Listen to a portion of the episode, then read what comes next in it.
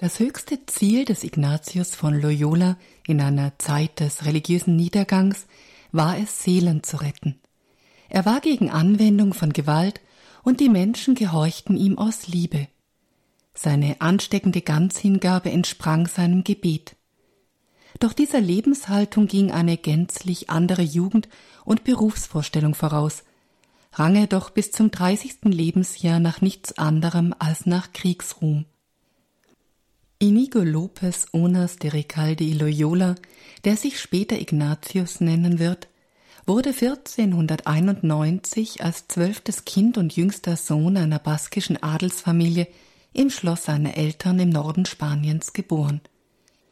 Nach seiner Geburt starb die Mutter und auch sein Vater starb früh.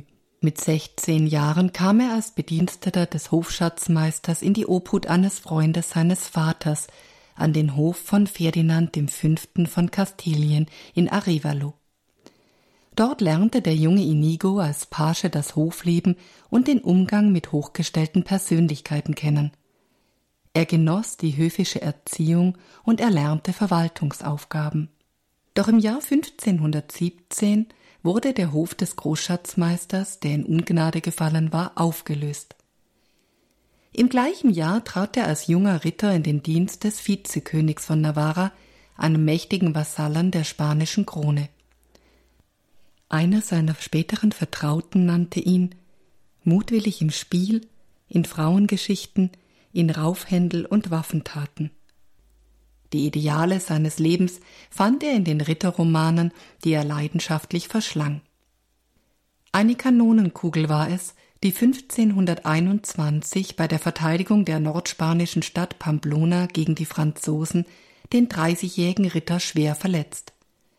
Mit einem zerschmetterten Bein wurde er zum Schloss Loyola gebracht, wo er dem Tode nahe war.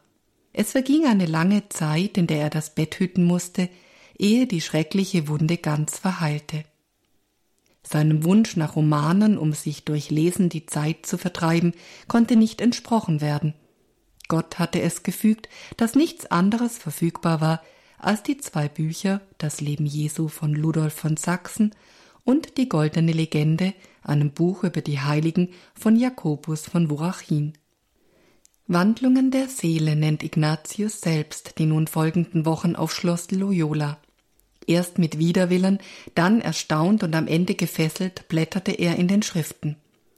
Hin und her gerissen zwischen der Sehnsucht, den Heiligen nachzueifern, und der Sehnsucht nach Waffenehre und Frauengunst, machte er eine entscheidende Entdeckung, die er folgendermaßen beschreibt. Wenn ich mich mit weltlichen Gedanken befasste, hatte ich zwar großen Gefallen daran. Wenn ich aber dann, müde geworden, davon abließ, fand ich mich wie ausgetrocknet und missgestimmt. Wenn ich jedoch daran dachte, barfuß nach Jerusalem zu gehen und mich nur von wilden Kräutern zu ernähren und alle anderen Kasteiungen auf mich zu nehmen, die ich bei den Heiligen las, dann empfand ich nicht bloß Trost, solange ich mich in solchen Gedanken erging, sondern ich blieb zufrieden und froh, auch nachdem ich von ihnen abgelassen hatte. Und allmählich kam ich dazu, den Unterschied zwischen den Geistern zu erkennen, dem Geist des Teufels und dem Geiste Gottes. Das war die erste Überlegung, die ich über göttliche Dinge anstellte. Nach seiner Genesung zog Ignatius oder Inigo, wie er zu diesem Zeitpunkt immer noch hieß, zum Marienheiligtum nach Montserrat in der Nähe von Barcelona und tauschte sein Rittergewand in das eines Bettlers.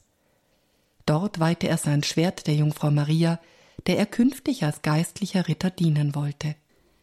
Von Montserrat aus zog er sich in ein Kloster in Mandresa zurück. Zehn Monate verbrachte er hier, eine Zeit, die er später seine Urkirche genannt hat. Auf der Suche nach seiner eigentlichen Bestimmung wurde diese Erfahrung in Einsamkeit, äußerster Armut, Askese und ständigem Gebet zum Ursprung seines Exerzitienbüchleins Geistliche Übungen, das zum Leitfaden aller Jesuiten wurde, um das eigene Leben zu reflektieren und den richtigen Lebensweg zu finden. In dieser Zeit reifte in ihm auch der endgültige Entschluss, Priester zu werden und sich der Seelsorge zu widmen. So beginnt Inigo im Jahre 1524 im Alter von 33 Jahren in Barcelona neben Schulkindern Latein zu lernen. Nach dem Studium an zwei Hochschulen in Spanien, wo er aufgrund seines für einen Laien unüblichen Eifers, andere Menschen im Glauben zu unterweisen, mehrmals vor der Inquisition zitiert wird und einige Wochen im Kerker verbringt, geht er ab 1528 an die Universität von Paris, wo er seine Studien vollendet. Seit dieser Zeit in Paris nannte Inigo sich in lateinischer Form Ignatius. Hier lernte er auch seine ersten Gefährten kennen und legte gemeinsam mit den sechs Freunden 1534 in einer kleinen Kapelle auf dem Montmartre das Gelübde der Keuschheit und der Armut ab. Am Ende des Studiums werden Ignatius und seine Gefährten zu Priestern geweiht. Gemeinsam beschlossen die Männer zur Missionsarbeit nach Jerusalem zu pilgern und reisten nach Italien, um sich in Venedig einzuschiffen.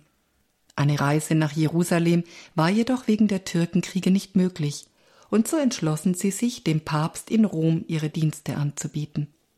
Auf dem Weg nach Rom erlebte Ignatius von Loyola dass Gott zu ihm sprach und sagte, dass er ihnen in Rom beistehen werde.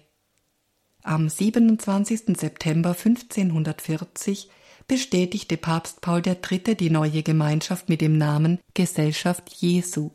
Der Wahlspruch lautete Alles zu größerer Ehre Gottes.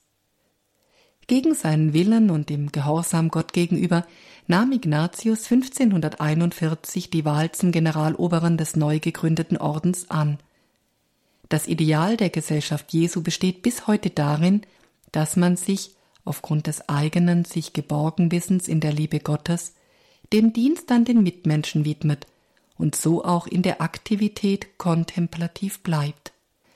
15 Jahre leitete Ignatius die Geschicke des Ordens.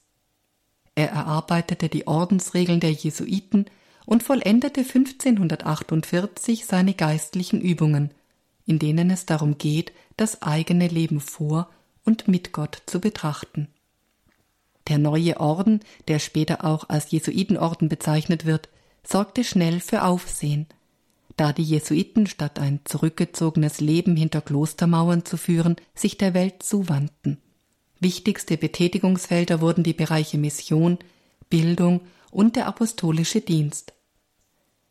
Ein Jahr vor seinem Tod beendete Ignatius den Bericht seiner Lebensgeschichte, den Bericht des Pilgers. Als er am 31. Juli 1556 an den Folgen eines langjährigen Gallenleidens starb, zählte der Orden bereits mehr als 1000 Mitglieder und über 100 Niederlassungen. Da er viel Wert darauf legte, dass die über die ganze Welt verstreuten Jesuiten durch Briefe miteinander in Verbindung blieben, schrieb er im Laufe seines Lebens fast 7000 Briefe. Im Jahr 1609 wurde Ignatius von Loyola selig gesprochen.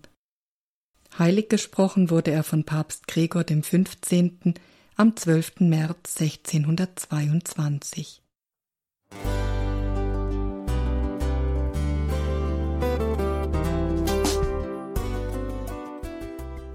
Liebe Zuhörerinnen und Zuhörer, Vielen Dank, dass Sie unser CD- und Podcast-Angebot in Anspruch nehmen.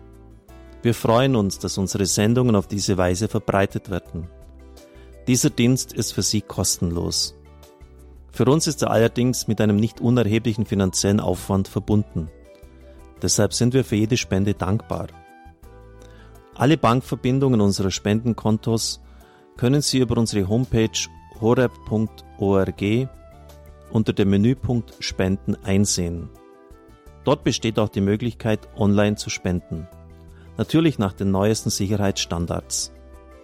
Sie können diese Informationen auch bei unserem Hörerservice unter der Telefonnummer 08328 921 110 erfragen. Ich wiederhole die Rufnummer 08328 921 110.